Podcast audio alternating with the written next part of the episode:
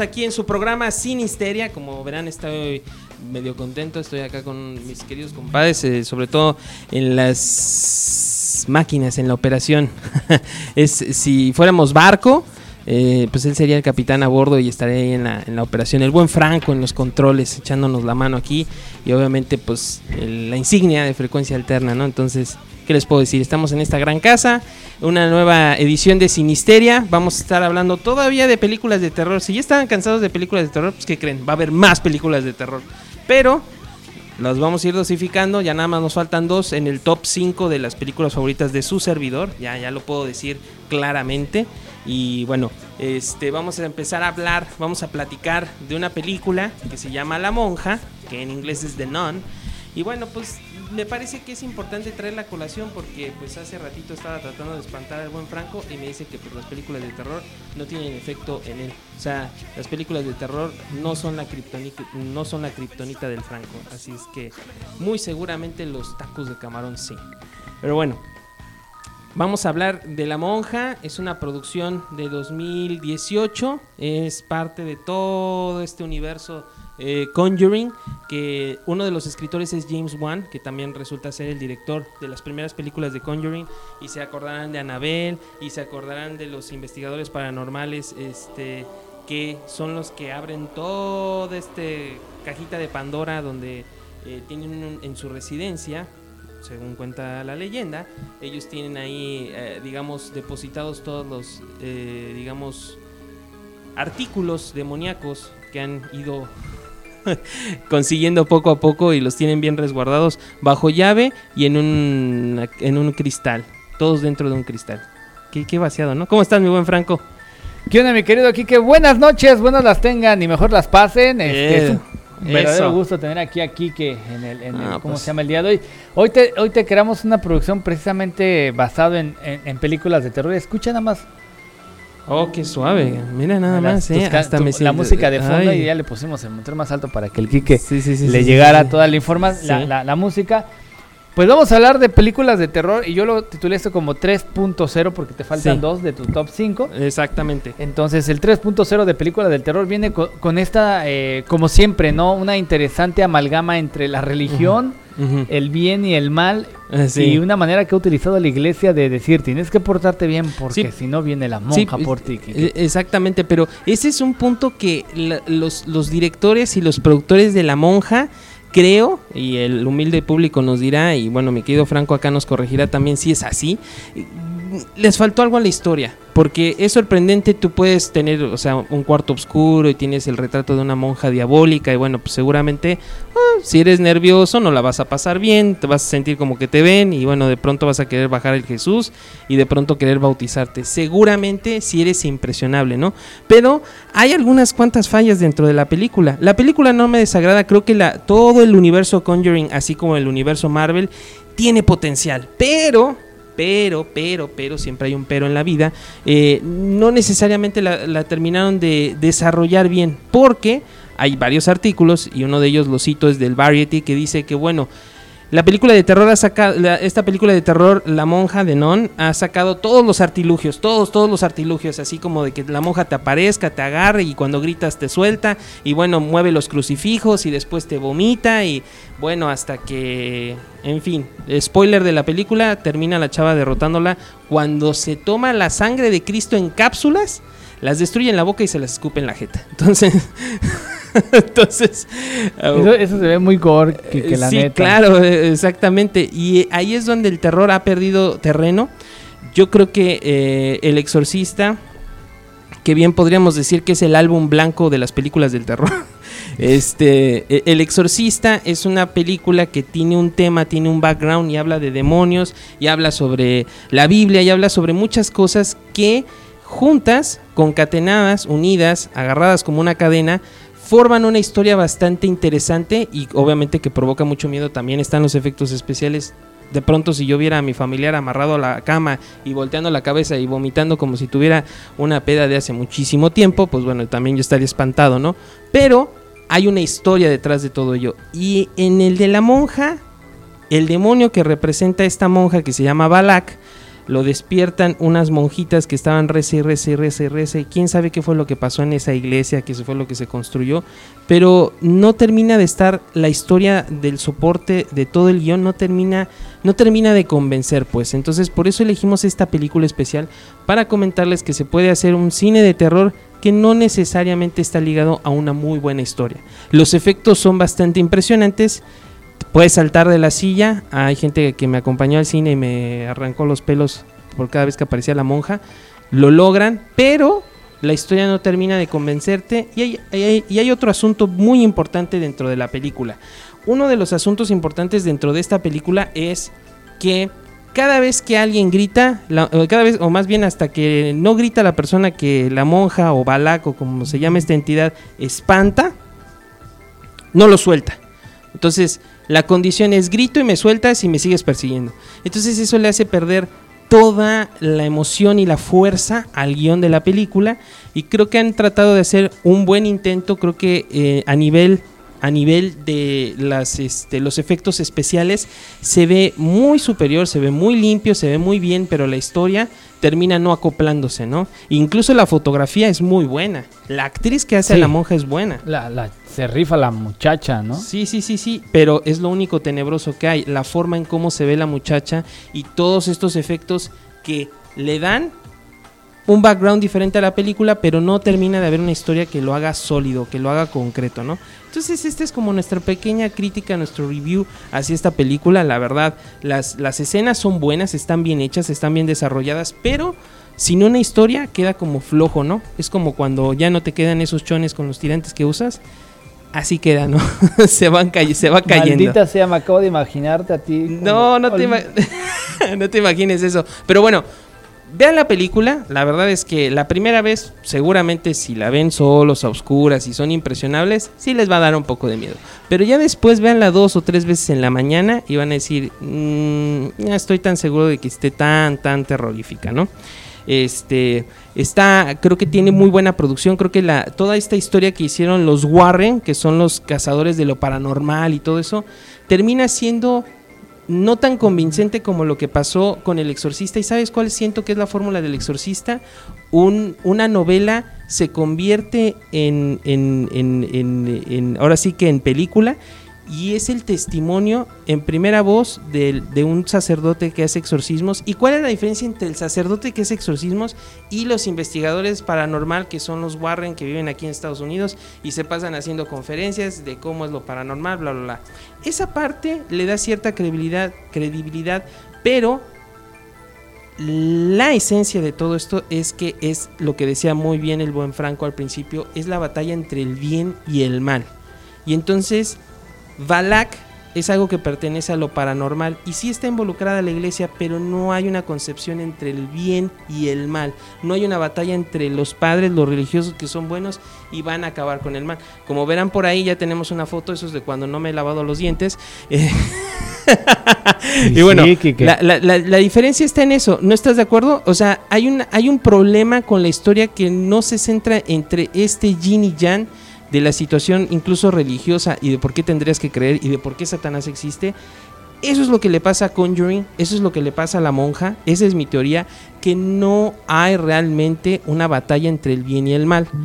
Está horrorosa la monja, claro, me da miedo, por supuesto, pero la monja no me va me puede poseer por un rato y después se va a salir y después va a mover los crucifijos, pero no hay una historia que se desarrolle en donde la gente no se explica por qué hay cosas raras como lo que pasaba en El exorcista y en la monja todo está ya dado al plato.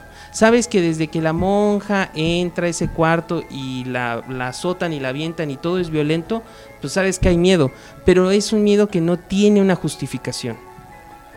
O sea, para pronto Kike dice que vayan a verla, pero no es no es su top más más general. Fíjate que estamos viendo, mi Kike, escenas de la de la película ahí para que la Sí, sí, sí, sí. Nos la vayas comentando. Y eh, sí. Eh, ese es eh, después del conjuro. Bueno, pues es una secuela, ¿no? Es una secuela. Y de hecho, Balak es uno de los, digamos, uno de los demonios que aparece en Conjuring. Cuando el papá está, digamos, este, poseído y se le empiezan a caer los dientes, aparece la forma de una monja, que es precisamente Balak, que es este demonio. Que este demonio apareció porque ese convento eh, fue, pasó algo muy horrible, así tipo Drácula, no sé si recuerden Drácula, de Bram Stoker, que pues este Dracul, que era el, el, guerrero húngaro que mató e impaló a todos, se siente abrumado por la muerte de su mujer y dice que dónde estuvo Dios y entonces empezó a maldecir y ¡fum! se convirtió en Drácula. Se convirtió, empezó a beber sangre y se volvió loco. Como aquellos que se avientan muchas sangritas y con varios shots de tequila, bueno, así se puso el vato. Pero en este caso, Balak en la película tratan de poner como, como premisa eso, que pasó algo horrible en esa iglesia y entonces las monjitas llegaron hasta Rumania y bueno, como son muy buenas, empezaron a tratar de rezar y de exorcizar el lugar, pero no termina teniendo, no termina teniendo el mismo efecto, sino que termina siendo incluso a veces irrisorio si ya ves la película con un poquito más de análisis. De inteligencia, digamos. Es simplemente sentido común, ¿no? Pues mira, así como lo veo, detrás de tu análisis, lo voy a echar a perder un poquito. Pinche cachetadona ya la monja y aliviánese, ¿no? Oye, unos cuantos coscorrones, ¿no? Pero nada más que no te agarre los dientes porque se ve que los tiene filosos. Sí, no, se ve que sí, por lo menos sí te anda cortando. Sí, si te le pones enfrente, sí te anda dejando sin, sin, sin, descendencia. Entonces, la película, de una u otra manera, eh, no termina de resolver esa parte que sí supo resolver bien el exorcista, porque ahí te va la historia simple y rápida en unos cuantos minutos, dictada en frecuencia alterna. El exorcista es una chica que juega con determinados instrumentos, es poseída por un demonio, empiezan a hacerle, empieza a ver situaciones donde se empata con la realidad porque ven que la chica se está comportando raro y dicen, necesitamos llevarla al psiquiatra, algo está pasando. Y la madre toma todas las soluciones humanas posibles hasta que alguien le dice, bueno, ¿no crees que es un problema de un demonio? ¿No crees que es una situación así? Llama a este padre, ¿no? Y entonces llama al padre y el padre ya tuvo antes una batalla así tipo Star Wars con el demonio y bueno, está ahí para exorcizarlo, ¿no? Ya ahí hay por lo menos una historia que soporta todo el proceso. Pero la trama. Es que es, es que es exactamente lo que le hace falta a muchas de las películas de terror. De hecho, por ejemplo, la película de Eso, las segundas que ha tenido han tenido más éxito que las sus secuelas, sus precuelas anteriores, por supuesto. porque ya le pusieron un poquito más de sabor a la situación, ¿no? E, exactamente, las hablábamos de eso la vez pasada y ¿sabes cuál es la diferencia?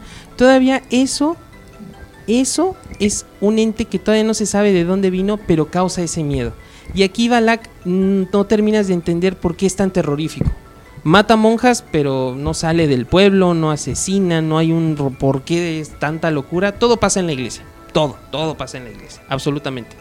Y entonces rompe un poco el encanto porque la gente dice, bueno, ¿qué es lo que se necesita que una monja poseyó una iglesia que se supone que es santa? Entonces ahí empieza a perder como sentido. Ya no tiene lógica dentro de la religión, porque como toda buena película de terror, cada vez que a Drácula le ponen el crucifijo en la cara, o al exorcista, o a quien demonio se presente, se supone que Dios es tan poderoso y tan limpiador que no hay demonio que pueda alcanzar eh, semejante poder este, de bondad. ¿No? Y aquí en una iglesia pasa eso, entonces es como decir, bueno, es como que en el departamento de policía pues roban los ladrones, ¿no? Y no hay o sea, ese tipo de cosas o ese tipo de, de cuestiones que en la historia, en el guion cuando se desarrolló se perdieron. ¿Quién es Balak? ¿Por qué eh, está asesinando a las monjas? ¿Cuál es su propósito? ¿Era un demonio cuando apareció? Eh, ¿La iglesia lo estuvo buscando? ¿Tienen una, eh, digamos, una imagen de recompensa por la cabeza de este demonio o cosas así? Pues no. Bueno, pero ah, ese, ese fue Balak. Ahora, saludos este, a, la banda que nos está utilizando. Saludos, saludos. ¿Quién es la muchacha que estamos viendo ahí en pantalla, Kike? La muchacha que estamos viendo en pantalla, les, platico un poquito, es, este, es esta monja que quiere realizar sus votos y que todavía no le terminan de dejar realizar sus votos porque no ha concluido determinadas cosas dentro del protocolo para hacerse monja y hay cosas que le hacen falta. Y entonces le dicen, bueno, para que vayas a hacer tus votos vas a tener que ir a determinada iglesia y vas a tener que hacer todo el proceso de monja, ya saben, este, no, no, no, no, pues obviamente no sexo, no nada de eso, resguardadita, rezando, pidiendo, llorando por el mundo. Así que chiste, que Pues sí, pues es que eso es lo que hacen las monjas, yo qué quieres que Ah, bueno. O sea, ni modo, cuando no hay, nunca cuando podría, no hay nunca podría ser monja, Kike. No, no, no, no, no creo, no, no creo, yo creo que terminarías convirtiéndote No, no lo digas, que no lo digas. Oye, pero bueno, e, ella junto con Demian Bichir, que tengo que decirlo, ¿eh? aquí hay que hacer una pequeña acotación. Demian Bichir hace muy buen trabajo, creo que hace, creo que hace una interpretación buena, se rifa, se rifa como en la mayoría de las cosas, excepto cuando le hace de cholo, pero este, por lo menos aquí como padre trastornado por sus, por su pasado y por todo lo malo que hizo, sí le llegas a creer sí llegas a creerle y, y esa es una de las piezas Porque que aparte de Demian Bichir sí está trastornado, ¿no? Este, no lo sabía hasta ahorita que tú me lo acabas de mencionar, pero bueno, ya lo estamos confirmando. Tenemos un tenemos una premiera aquí. el, Demian Bichir sí está medio, medio, medio pirado. Bueno, eso no sé, todavía está por comprobarse. Pero bueno, este, continuando con lo de la película, y ya como para irle dando redondeo e irnos, porque hoy tenemos, déjame decirte que hoy tenemos secciones, mi querido Franco, y vamos a hablar de dos cosas rapidísimas después de ya aterrizar y concluir con la monja. Sí, véanla, no vayan a comprarla, nada más traten de buscar, porque creo que hay luego enlaces donde la puedes ver gratuita, bueno, véanla, este, discútanlo entre sus amigos, cuéntenselo a quien más confianza tengan, véanla, y bueno, pueden probarlo, nos pueden mandar ahí mensajes el siguiente programa que vamos a hablar precisamente de Drácula, que es otra película que también de una u otra manera está muy bien hecha en cuestiones de la literatura y cómo se trasladó del libro a la, a, la, pantalla y cómo en la pantalla la historia es, coherente, tiene cohesión y además entiendes por qué Drácula es Drácula, qué lo formó y, qué es lo terrorífico acerca de este personaje que es milenario, ¿no? Interpretado por Gary Oldman. Este, pues bueno, la monja sí técnicamente hablando, hablando de, composiciones, de la fotografía de la película, este, hablando de las escenas, creo que logra su propósito de, espantar, pero, pero espanta y entretiene a la vez. O sea, te mantiene entretenido para saber cuál es la siguiente vez que te va a sorprender para causarte miedo. Pero no hay una historia que, la, que le dé ese background. Así es que el día de hoy llegamos a esa conclusión. No se puede hacer una muy buena película de terror si no hay una historia que detrás de ella le dé la consistencia que le tiene que dar para que pueda dar terror, pues. El pinche respaldo de lo, de lo emocionante de la historia para que uno se clave con eso. Claro, por supuesto. Tú lo acabas de decir, tiene que haber emoción en esa historia. No nada más me puedes espantar, yo no nada más te voy a tener miedo porque sí, en sí los humanos, ya lo platicábamos la vez pasada, sí le tenemos miedo a lo desconocido y nosotros nos hacemos nuestras propias historias. Pero si algo que es lo desconocido nada más agarra y, y la única herramienta que tiene es sorprenderme y espantarme y estar todo feo, bueno, lo va a hacer durante unos la, Incluso la monja te está, volteando a ver ahí en la escena como diciendo, claro, no mames, güey. Eh, habla, habla bien de mi película, cabrón, pero te va a jalar las patas en la noche. Así es, que no te jalen las barbas porque eso duele más. Oye, saludos a Andrea Quintana que ya nos está Oye, sintonizando. Sí, saludos a Landy. Recuerden que este programa lleva hasta ustedes por cortesía de Sonora Cinemas, el único eh, cine latino aquí en la 75 Avenida y la eh, Thomas. Ya sabes que puedes encontrar todas las películas en inglés con subtítulos en español o completamente dobladas al español.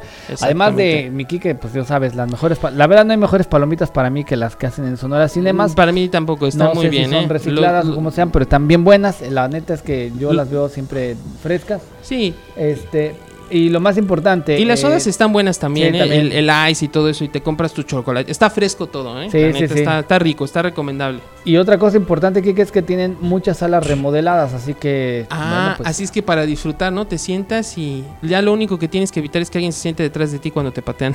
Sí, la neta. la butaca, ¿no? De, ahí en fuera todo bien, este, mi querido, muchísimas gracias a Sonora Cinemas. Muchísimas gracias a nuestro patrocinador. Bueno, pues que vamos a darle con lo que sigue. Déjate venir. Sí, me dejo, ahora sí que vamos con las últimas dos secciones y una es, una es, una es, se las platico, es una nueva sección llamada No te los comas y no es, no es, es sin albur, es No te comas los mocos. Están nuevos estrenos, va a salir una nueva película y la nueva película que va a salir, y de hecho métanse a la página de Frecuencia Alterna y de Sinisteria, se los digo, Facebook es Frecuencia Alterna, Frecuencia con K, separado, Frecuencia Alterna, y van a ver la nota de lo que salió. Te, comento, mi buen Franco, que apenas hace poquito en Twitter, la directora de Wonder Woman, Patty Jenkins, sacó o este, subió a, Twitter una imagen de eh, Wonder Woman 84 va a venir Wonder Woman 84 para el próximo año, junio 5. O sea que estamos a un año. 84 en la madre. ¿Qué, qué, por qué el número de 84? Sácame de mi ignorancia. La verdad, pues se los vamos a investigar. Todavía estamos apenas pensando en por qué, pero se, les voy a traer la respuesta la semana que viene, no hay ningún problema. Lo que sí sabemos de este de esta notita y que por cierto la pueden disfrutar en frecuencia alterna y también voy a hacer un pequeño un pequeño ahora sí que una pequeña un pequeño anuncio también su, su, su querido servidor escribe en una gloriosa revista llamada Pólvora Rock que te trae todo en cuestión de música y todo eso, y también ahí, ahí, ahí aparecimos, y también la nota aparece en el glorioso Frecuencia Alterna.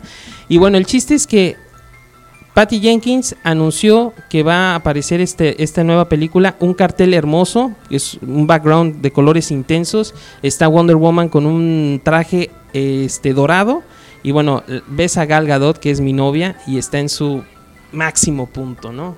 Máximo punto. Así es que. Mira, este... mira Kike, mira, que. Dime. Yo, te podría decir que estás equivocado, pero. ¿Por qué? Kike, notas en todo lo que estás diciendo muy bien, Kike. Pues, ¿qué te puedo decir? Ahí la tienes detrás de ti, ya la vas a ver, ya te voy a quitar. Ah, bueno, ya me vas a quitar a la mujer, sí, porque pues, también le Oye, Mira, ya Kike, tu sueño hecho realidad. Ay, ve nomás, qué hermosura, ve nomás, ¿eh? Es más, hasta déjame muevo tantito para que la vean. Así, para acá. Ah, ve nomás, ¿eh? Vean, vean nomás ese traje, se los muestro. Ahora sí que de arriba para abajo, su trajecito dorado, su tiara y bueno, ahora sí que ahí le va un anuncio a Gal Gadot. Aquí tienes a tu, aquí tienes a tu Saddam Hussein, porque ya ves que es israelí. Ah, bueno, oh, no, no,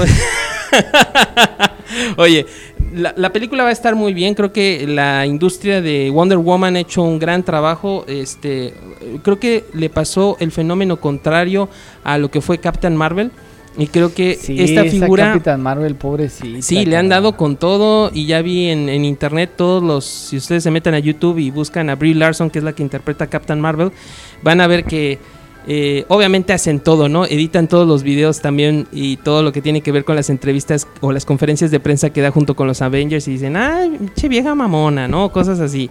Entonces la han tratado, la han maltratado y creo que la película es bastante buena. A mí me gustó. Y en el caso de Wonder Woman, que la película ya la vi, por lo menos la primera y está muy bien hecha, me gusta. Me gusta cómo tratan la historia. Gal Gadot, que es la, actriz que interpreta a, a la Mujer Maravilla, creo que empodera o hace que genera que las mujeres se empoderen, ¿no? Porque tiene el mismo tipo de poderes que Superman aunque en la Liga de la Justicia a, la, a, la, a, la, a la, Mujer Maravilla no, la, no le dan, digamos, ese nivel de fuerza que Superman, y creo que ahí se equivocan en, en, DC o bueno, la, gente que está produciendo las películas, creo que tienen que darle un poquito más, ¿no?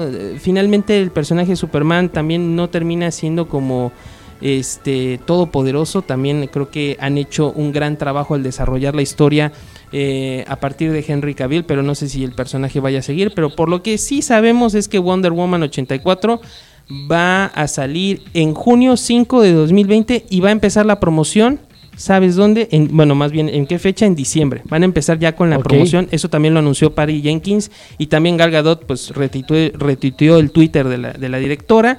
Pero sí va a haber algo, malas noticias para los super admiradores de, de Wonder Woman y que les gusta ir al Comic Con en San Diego y que les encanta atender a las, a las conferencias de prensa. Hay una situación. No van a hacer lo que le llaman Hall H, que es la conferencia de prensa de todos los personajes de la película en el Comic Con. No van a estar presentes este año, quién sabe por qué, ya estaban agendados, Warner Brothers no lo pudo hacer. Así es que algunos fans van a quedar medio desilusionados, pero bueno, no importa. La, seguramente la publicidad va a poder subsanar ese, pues, digamos, desliz de Warner Brothers. Y bueno. Ni modo. Ni modo. ¿Qué le podemos hacer? No vamos a ver a la gárgara. Oye, qué, buena foto. Eh, eh, ahora sí, un aplauso para el Franco. Esa foto está, está de peluche. Está, la otra. Está, buena, está buena. No, las dos, pero ese también está muy chido. Es que lo que más me gustó es el arte. está muy bien hecho él, el dibujo y todo está, está de pelos. Y está rifado, la neta, sí. Ahora sí, para finalizar la película, ¿te acuerdas de Val Kilmer, mi queridísimo Frank? Sí, sí, sí. Bueno, Val Kilmer es ese, es ese gran actor que interpretó este, a Jim Morrison de los Doors, en la película de Oliver Stone de los Doors. También interpretó al lamentable Bruce Wayne Batman en la película de Batman Eternamente, donde sale Jim Carrey del acertijo. y también Tommy Lee Jones de Dos Caras. Es una de las películas que le empezarían a partir su mandarina en gajos a, digamos, pues todo el mundo DC y sobre todo el universo Batman.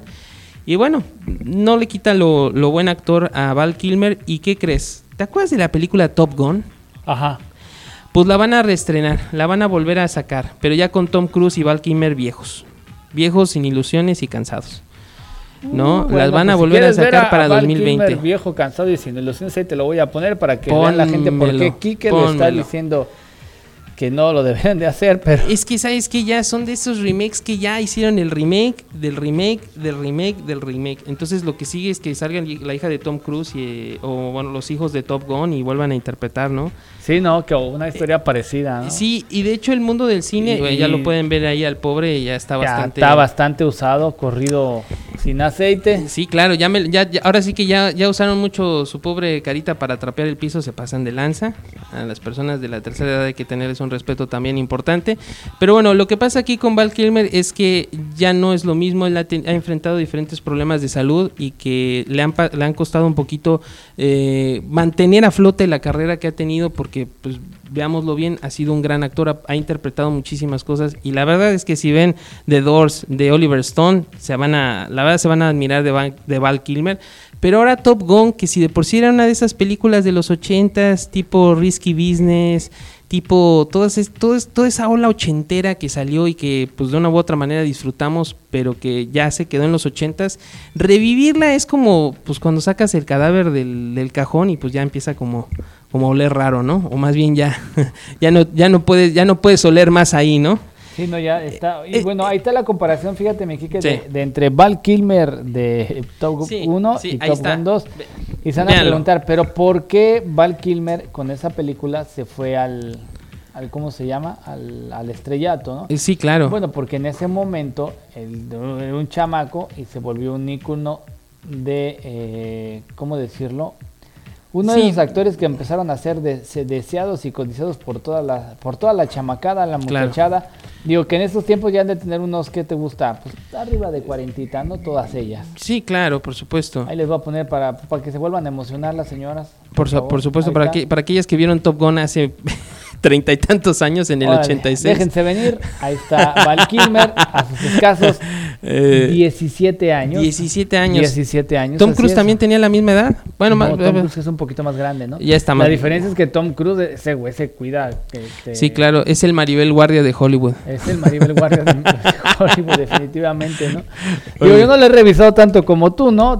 Yo- pero bueno, mi Kike, ¿Qué te puedo decir? No, me sin- digas sin, mejor. sin- no me sin digas. comentarios. No sabe, no contesta. Saludos a Dora Greg Green. Nos vamos a ir rápidamente, Ay, si me lo permiten, a un com- corte comercial. Claro Mi que querido Quique, quiero platicarte que la gente ya nos puede escuchar a través de todas las redes sociales. Ay, por Fíjate, y déjame te cuento que me Cuéntame. que dice las malas lenguas que ya tenemos Spotify y que si tú quieres escuchar esta reseña nuevamente, bueno, pues lo único que tienes que hacer es ir rápidamente ahí a el Spotify, buscar frecuencia alterna, están todos, absolutamente todos nuestros pues comerciales, eh, nuestros programas, todas nuestras, eh, todo lo que ponemos en línea y todo lo que están tanto eh, programas deportivos como los programas pues de entretenimiento que tenemos dentro de la barra de entretenimiento nocturna, como el vacilón que viene a continuación después de Sinisteria, Exacto. para que los encuentres. Nos vamos rápidamente a un corte comercial, no te vayas, nosotros ya volvemos, esto es Sinisteria.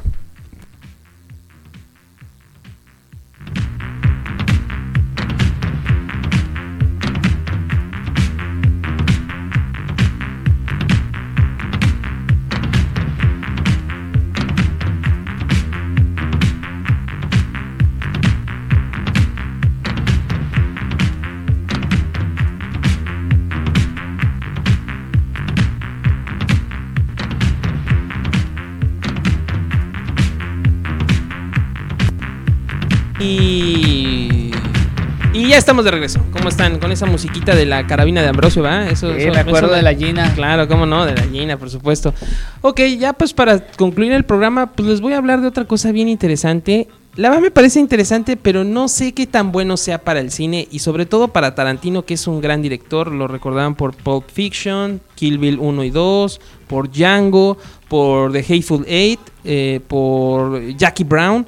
Él ha sido un cineasta que se ha dedicado a hacer muchas cintas con, la verdad, un guion muy inteligente. Él sabe ser un gran guionista y él puede sacar de una historia, digamos, muy sosa, puede hacer un, armar todo un, un ahora sí que un diálogo bien interesante métanse a YouTube y por ahí busquen los diálogos o el script, incluso también lo pueden ver en Facebook, donde aparecen algunas referencias como por ejemplo cuando Jules de, de Pulp Fiction eh, ahora sí que no estoy haciendo cita de nuestro amigo de Sin Documentos, Jules, que aparece todos los... Eh, ahora sí que ayúdame, mi Martes y miércoles. Martes y miércoles. De las 12 del día. No se lo pierdan, es un gran programa y creo que hay una gran iniciativa que están, este, por parte de Frecuencia Alterna y Sin Documentos, están eh, incentivando esta gran, este, digamos, movimiento por los feminicidios que ha habido en América Latina y va a haber cosas bien, bien chidas ahí, así es que no se lo pierdan martes, y miércoles.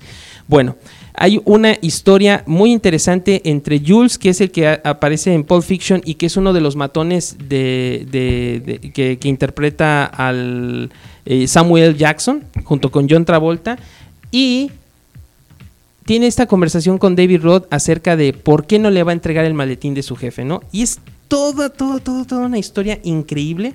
Y también pasa con Jackie Brown, también pasa con The, The, Hateful Eight. Y bueno, ahora Tarantino, les digo, va a aparecer con otra historia y es el mix de Django con el zorro. ¿Qué piensas de eso? El zorro me parece o me hace recordarme de esa serie de los 70 no tan padre que aparecía en el Canal 4 allá en México. No sé en qué canal aparecía acá, pero también me hace recordar a Antonio Banderas que hizo una pésima película, pésima película, pésima película del zorro, muy sosa. Y bueno, Django y el zorro. ¿Qué piensas que va a salir de eso? No lo sé. Me pues, preocupa el zorro. Bueno, lo que está detrás de Django y el zorro es que ha habido desde hace algún tiempo ya un cómic donde, que es lo que están viendo ustedes a su alrededor, porque lo que están viendo es la página del cómic donde sale Django y el zorro. Esto ya tiene mucho tiempo que está sucediendo. Y obviamente, pues a este a, este director, este productor, se le ocurrió, ah, pues vamos a agarrar la historia, ¿no? Aparte, Django fue un literal buen éxito y tuvo muy buena, muy buena crítica. El zorro con, ah, con Antonio Banderas. Ah, se me hace que le faltó un poquito a Antonio, pero realmente, acuérdate que esa película de, Desperado y la del Zorro le hicieron con 7 mil dólares de presupuesto. Sí, por supuesto, sí, sí, sí. Entonces no podíamos esperar mucho, sin embargo. Pero Desperado es este, una mejor historia incluso que, que el Zorro. Sí, por supuesto, por supuesto. Y bueno, yo creo que va a ser un muy buen como un buen sí le auguras sí le auguras buen buen buen este buen camino o sea va a tener por lo menos un buen, sinodal podría ser un buen sinodal ah, para esas cosas arriesgadas que le gustan normalmente a este que es uno de tus directores favoritos. Sí por supuesto. Y, y la verdad se rifa porque habría que ver también eh, les vamos a traer la reseña aquí en Sinisteria a partir de Sonora Cinemas que es nuestro este patrocinador. Vamos a hablar sobre la última película de Tarantino que es acerca de la historia de que, significó todo esto del asesinato de la actriz Sharon Tate, que era esposa de, Polanski, y donde aparecen Leonardo DiCaprio y el mismísimo Brad Pitt. Vamos a hablar de esa película, pero ahorita lo que nos interesa es que muy seguramente eh, Django y el zorro pueden ser un gran éxito, como dice el Franco, y además también va digamos, a derribar esa teoría de la cual Tarantino se jactaba y que decía que después de su, creo que, doceava película, onceava película, él se va a ir. Y pues ya lleva más, realmente si nos ponemos a ver cuántas ha hecho, pues ya lleva más de, de 11 el cuate, o sea, ya se hubiera... aparte, yo no sé si lo, si lo decía de tal manera de, de su doceava película exitoso, porque hay que ser sinceros, no todas las películas de Tarantino han tenido no, el no todas. Déjame saludo rápidamente, Kike, a Margarita Sotomayor, que nos hace el ah, comentario acerca de este ¿De, Val, de Val Kilmer que ya se ve mal, dice que tuvo cáncer, sí, desafortunadamente tuvo tuvo cáncer, por ahí ya la libró, eso nos da muchísimo gusto y si ya está haciendo una película eso quiere decir que está mucho mejor, esperamos que también él se ponga en forma para que pues salga con una actitud profesional a, representar este Top Gun 2. Regresando rápidamente a Django, mi querido Quique, le veo del 1 al 6, siendo 6 el más alto, le voy a dar un 4. Está bien, un 4 está bien, un 4 está bien. No, me parece bien y vamos a darle chance, vamos a darle chance a ver qué es lo que pasa. Que está como en la línea de volverse de esas películas que le llamamos palomeras. Sí, claro, muy probablemente se vuelva palomera, pero déjame decirte algo con respecto al comentario de Margarita, se los agradecemos mucho, pero también hay algo importante, creo que Val Kilmer no deja de ser un mal actor, digo, no deja de ser, no, recorrijo, no deja de ser un buen actor, este, eh, pero creo que él tiene oportunidad de hacer otros papeles, ojalá le den papeles diferentes, porque incluso le pasó a Michael Keaton, que mucho tiempo estuvo desaparecido y que participó en películas como Batman, regresa, este y como por ejemplo Beetlejuice y como por ejemplo eh, muchas otras tantas en los principios de los 90 y después su carrera ¡fum! se desapareció y volvió de la mano de Iñárritu con Birdman, que fue una gran película, que, que, de hecho también tuvo sus determinadas críticas, pero la verdad fueron la mayoría positivas, y también con la película del creador de McDonald's. Entonces también eh, le permitió a Keaton desarrollarse como, como, como, como un gran actor que es y hacer diferentes opciones, ¿no? En el caso de Val Kilmer ya ha hecho Batman, ya ha hecho Top Gun, ahora es momento para que pueda hacer una cosa diferente. Esperemos que lo logre, ¿no? Esperemos que se anime. esperemos que suceda y esperemos que le vaya muy bien a Val Kilmer y este, bueno, pues también la, la, buena vibra. Me quiero, Kike, pues con qué cerramos esta edición de Sinisteria el día de hoy. Pues mira, cerramos con que la siguiente película que vamos a hablar la siguiente semana para que sea eh, Terror 4.0 va a ser Drácula con Gary Oldman, que también es un gran actor. Y también déjenme decirles, por ahí déjenme decirles que les voy a dejar con una noticia, ya pronto la vamos a estar subiendo en frecuencia alterna, es que Ant-Man viene con los cuatro fantásticos, así es que prepárense para eso. Apenas es una información que acaba de salir recién de, la página de, de, Comic Con de San Diego. Y bueno, pues espérense una película con los cuatro fantásticos que recordaremos ya han hecho otros intentos y no han sido muy buenos. En uno de ellos se vio involucrada Jessica de Alba. Y bueno, ahora vamos a ver qué va a pasar con Paul Roth, que creo que ha hecho un buen trabajo con Ant-Man y los cuatro fantásticos. Ok, bueno, pues nos comentas que la próxima película que vamos a platicar en, el Terror 4.0 es precisamente nuestro cuate, nuestro para, el, el, el, mero bueno para eso de la sangruna que es... Drácula. Drácula, que lo tienes ahí en pantalla, mira. Te está saboreando, mi Quique.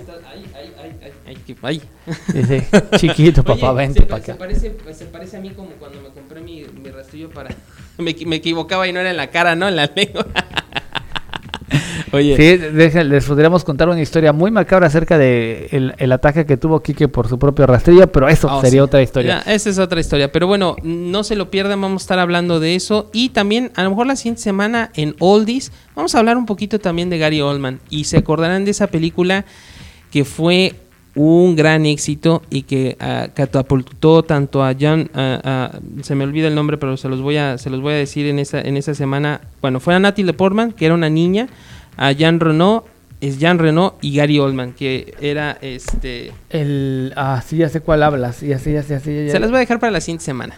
Maldita sea, no me acuerdo. No te preocupes, la siguiente semana hablamos de Drácula y precisamente ese mismo actor nos va a ayudar a conjuntar esa otra película, eh, es donde aparece Leon. Leon. Bueno, ahí nos estamos ¿qué viendo. es este, este, cómo se llama? Eh, Jean, Jean, Jean, Renault. Jean Renault. que, creo que es Jean Renault. Creo que es Jean Renault. Bueno, mi querido que muchísimas gracias a toda la gente que nos sintonizó esta noche. No se pierdan en media hora todo el relajo y el vacilón de la Negrita y Mario Mandil aquí a través de la señal de frecuencia alterna aquí que nos vemos el próximo jueves en punto de las 7 de la noche con Sinisteria. Nos vemos en Sinisteria. Muchísimas gracias a todos por su atención y Sonora Cinemas no se lo pierdan este fin de semana.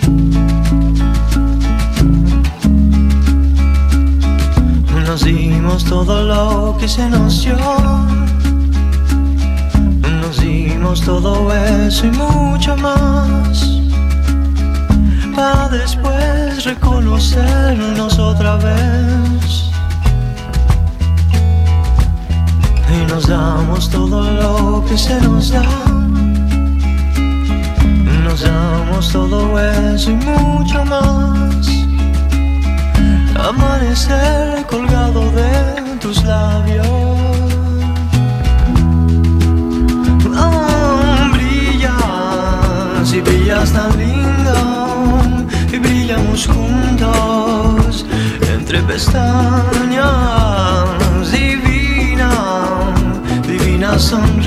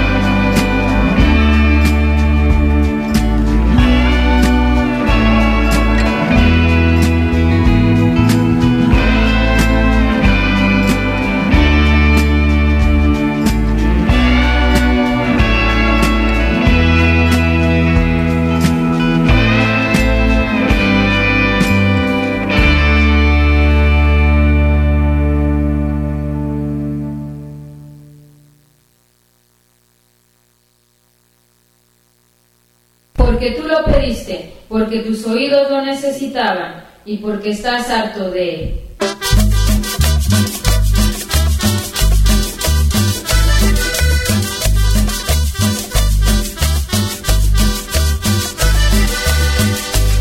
Llegó para ti lo más, porque necesitaban. Frecuencia alternativa en la radio.